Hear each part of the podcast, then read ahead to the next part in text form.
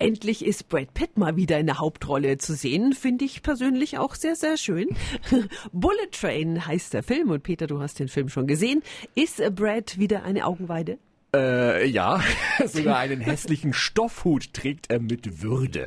In Bullet Train spielt er einen Auftragskiller, der nur mal eben einen ominösen Koffer aus dem Schnellzug von Tokio nach Kyoto mitnehmen soll. Im Zug befinden sich aber zehn weitere Killer mit ganz unterschiedlichen Motiven und schrägen Diskussionen, zum Beispiel über ihre Decknamen. Und wieso bin ich Lemon? Weil du sauer bist. Niemand mag Zitronen. Das ist Stuss, Mann. Limonaden, Zitronendrops. Hast du Halsschmerzen? Zitronen-Baiser-Torte. Hast du das letzte Mal eine Zitronen-Baiser-Torte gegessen? Englischer Lemon Cheesecake. Entschuldige, redest du von Zitronen? Ich mag Zitronen gern, ich hasse nur Decknamen. Bullet Train ist ein Actionkracher mit teils brutaler Härte, aber handgemacht und mit den dollsten Gegenständen als Waffe. Übrigens vom Regisseur, der, kleiner Fun-Fact am Rande, früher mal Brad Pitts Stunt-Double war.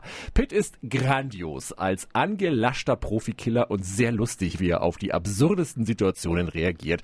Manchmal kann der Film vor Coolness zwar kaum laufen, aber insgesamt ist es ein irrer Spaß. Meine Wertung 8 von 10 Helmchen. Und hier sind weitere Kinoneustarts vom 4.8. im Schnelldurchlauf. Google-Hupfgeschwader, achter Eberhofer Krimi nach den Romanen von Rita Falk. Diesmal feiert Franz Eberhofer Dienstjubiläum und muss die Mafia in Niederkaltenkirchen bekämpfen, während seine Frau ihn zur Paartherapie schleppen will und das Lottofieber grassiert. Fans bekommen wieder genau das, was sie seit sieben Filmen lieben. Meine Wertung 6 von 10 Helmchen.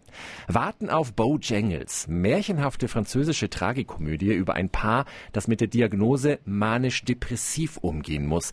Der Film selbst ist aus der Perspektive des kleinen Sohnes wie eine emotionale Achterbahnfahrt inszeniert und erinnert an die fabelhafte Welt der Amelie auf Speed. Meine Wertung 8 von 10 Helmchen. Viel Spaß im Kino.